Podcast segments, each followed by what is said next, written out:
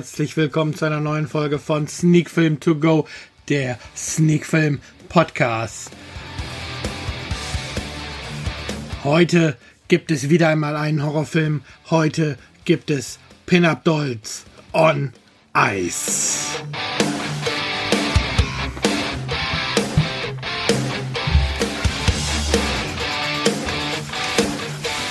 Ja, und damit sind wir wie immer auch schon mittendrin in einer neuen Folge von Sneak Film To Go, der Sneak Film Podcast. Wieder einmal habe ich mich hingesetzt, um für euch einen Film zu besprechen und es ist wieder mal ein Horrorfilm geworden. Horrorfilme sind bei mir ja eins meiner favorisierten Genres, von daher auch nicht ganz überraschend. Ähm, wie einleitend erwähnt, bespreche ich heute Pin-Up Dolls on Ice laut DVD-Cover an Cut. Und wie immer möchte ich erst einmal kurz den Inhalt wiedergeben. Diesmal wieder einmal das, was auf der Blu-ray zum Film steht. Und dort steht eben folgendes. Die Pin-Up Dolls ein heißer Retro-Striptease-Act gastieren zum Saisonende für eine Nacht in einem Campingresort. Ihre aufreizende Show weckt leider auch das Verlangen des verrückten Triebtäters Mo, der seine weiblichen Opfer erst brutal ermordet und sie dann für spätere Vergnügungen auf Eis legt. Eine nach der anderen wird von dem blutigen Schlitzer mit der Axt gejagt und erlegt. Um die Schlachtnacht zu überleben, ist mehr als gutes Aussehen gefragt. So viel zu dem Inhalt von Pin-Up Dolls on Ice erschienen auf Blu-ray, ich weiß nicht, wahrscheinlich auch auf DVD, ähm, bei Donaufilm im Vertrieb von Alive. Eine FSK gibt es ab 18, also nicht für Minderjährige geeignet. Und wie immer zuerst einmal möchte ich ein bisschen dann hier darüber reden, wie mir der Film gefallen hat, bevor ich danach kurz noch auf die technischen Details der Blu-ray eingehen werde. Ja, Pin-Up Dolls on Ice klingt auf den ersten Blick vielleicht erstmal wie eine Eisrevue. Man kennt das ja, Disney on Ice, Holiday on Ice, all diese Eisshows, die durch Deutschland touren, aber damit hat Pin-Up Dolls on Ice gar nichts zu tun, denn das on Ice bezieht sich in diesem Film eben daraus, dass der Killer seine Opfer auf Eis legt, um sie so zu konservieren. Ja, ähm, im Grunde haben wir es hier mit einem Film zu tun, mit einer recht dünnen Story. Die Inhaltsangabe, die ich eben vorgelesen habe, ist so auch nicht ganz korrekt, denn ähm, der Slasher in Pin-Up Dolls on Ice schlägt schon deutlich ähm, vorher zu, bevor dieser Striptease Act überhaupt dort in dem Camping Resort ankommt. Also, das ist dann mehr, ja, ich sag mal, das willkommene Frischfleisch für den Slasher, dass dort die Pin-Up Dolls eine Show abliefern. Und auch wenn sie dann im Anschluss oder im Zuge ihrer Ankunft dort ähm, das Hauptziel von dem Slasher werden, wie gesagt, der schlägt schon etwas vorher zu. Und ansonsten, ja, der Film ist wirklich, der ist straightforward, macht sich von Anfang an auch nicht wirklich ähm, Großmühen damit, die Charaktere wirklich einzuführen, ihnen ihre Hintergrundgeschichten zu erzählen von den Pin-Up-Dolls. Da gibt es dann so ein bisschen Infos, wo sie herkommen, aber auch nicht wirklich viel. Also es ist tatsächlich so, dass ich hier das ähm, Regieduo Geoff Klein und Melissa Mira darauf spezialisieren,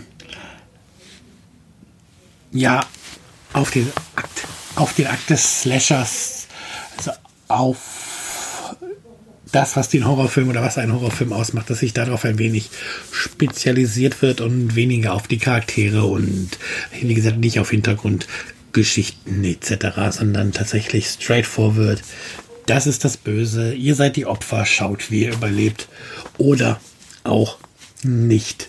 Und was da natürlich bei so einem Slasher-Film nicht ganz unwichtig ist, sind dann natürlich die entsprechenden ähm, Slasher-Szenen.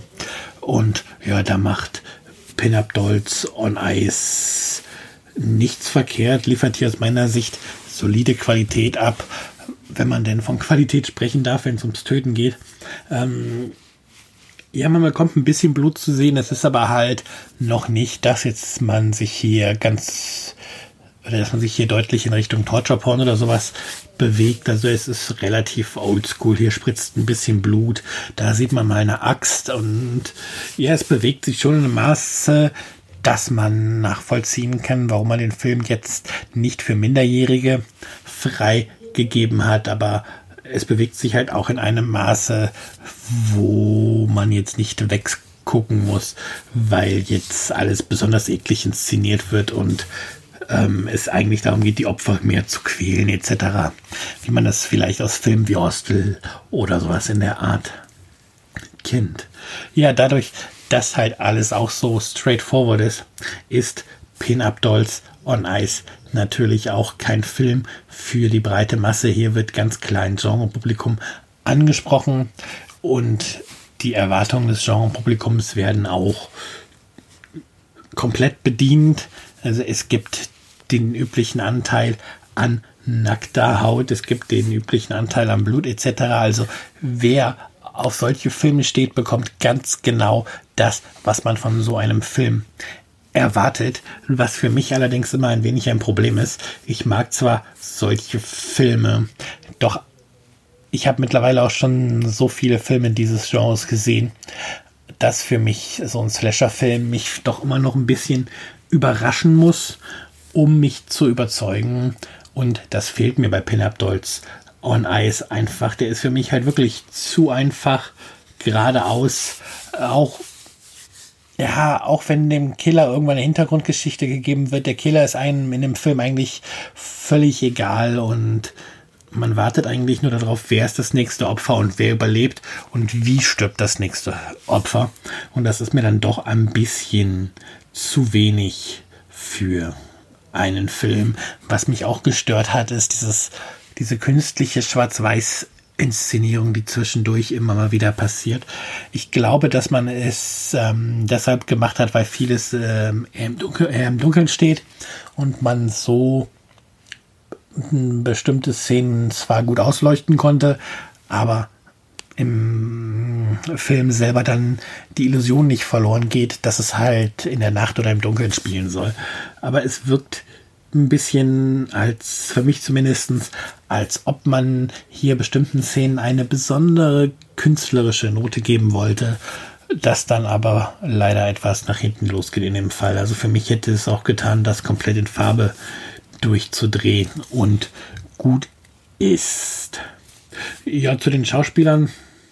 Ähm, mir persönlich sagt von den Darstellern wieder einmal niemand, was dem ein oder anderen Genre-Fans sind die Namen vielleicht bekannt. Also wir sehen hier Karine Kea, Susie Lorraine, William Gerard, Kyla Schinkowski, Melissa Myra,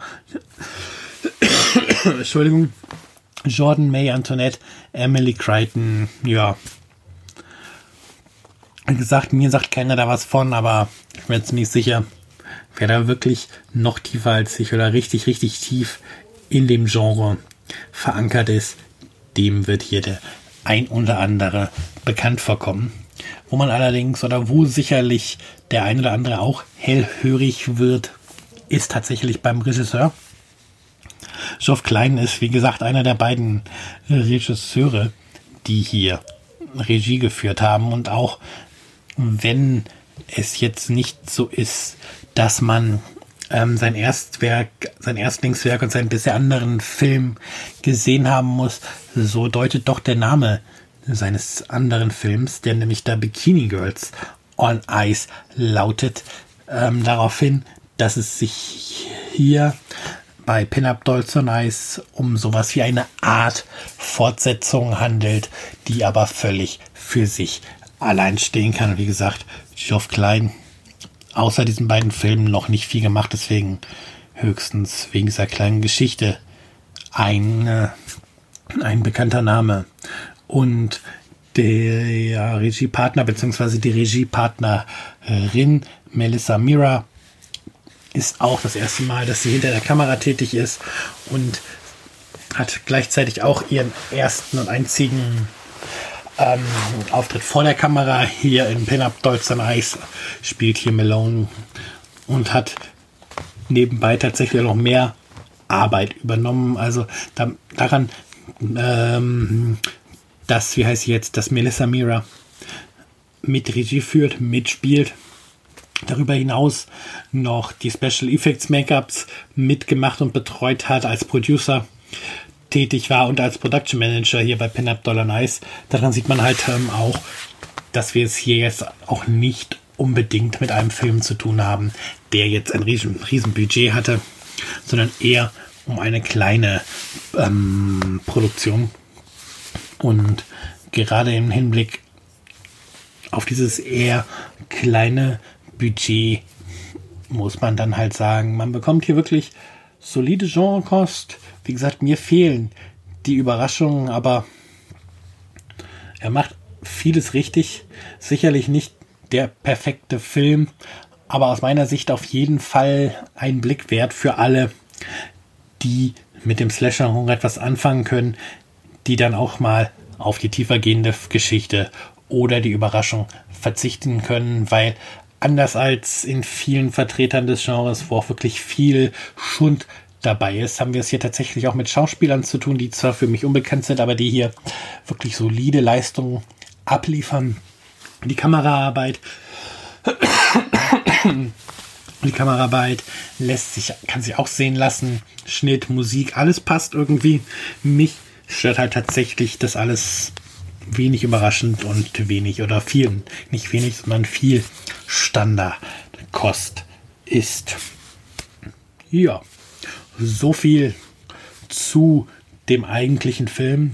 Und dann kommen wir mal zur technischen Seite, zur Blu-ray. Da muss ich leider sagen, hier hätte man bessere Arbeit abliefern können, beziehungsweise abliefern müssen. Ähm, bei dem Bild ist soweit alles okay. Da gibt es nicht viel zu meckern. Also dafür, dass teilweise die Sachen in Schwarz-Weiß sind, dafür kann die Blu-ray nichts. Das ist kein Fehler. Das ist tatsächlich ein inszenatorisches Mittel gewesen. Von daher bildtechnisch keine Bildstörungen. Bild ist gut abgemischt, bildtechnisch alles gut. Wo allerdings die Schwächen der Blu-ray von Pin-Up Dolls on Ice liegen, ist der Ton. Zum einen liegt der Ton sowohl in der deutschen als auch in der englischen Tonspur zwar in DTS HD vor, aber nur in 2.0 nur in einer 2.0 Spur, sprich Stereo. Ein Horrorfilm lebt doch heutzutage häufig davon, dass gerade mit der Tonspur gespielt wird, dass von hinten Geräusche kommen, dass man als Zuschauer das Gefühl hat, wenn eins der Opfer gejagt wird, mittendrin zu sein, mit dem Opfer die Angst zu spüren, wenn, wenn von, von hinten ein Knistern kommt oder irgendwas.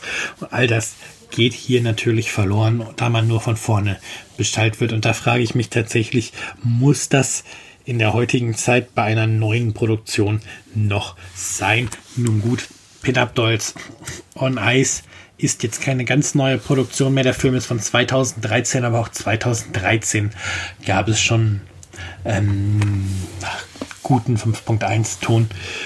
Und auch da war es schon üblich, mit den Ton zu spielen und ja, einem halt durch den Ton tiefer in das Filmerlebnis reinzuziehen. Und das geht hier tatsächlich verloren. Ja, und der andere Punkt ist, ich persönlich gucke ja Filme gerne in der Originalspur. Habe ich jetzt auch bei Pin-Up Dolls on Ice wieder einmal gemacht. Und was ist, man wählt die englische Tonspur aus, bekommt Gott sei Dank im Menü schon einen Hinweis darauf, aber ja, es muss meiner Meinung nach trotzdem nicht sein. Man bekommt hier deutsche Untertitel, die man nicht ausblenden kann.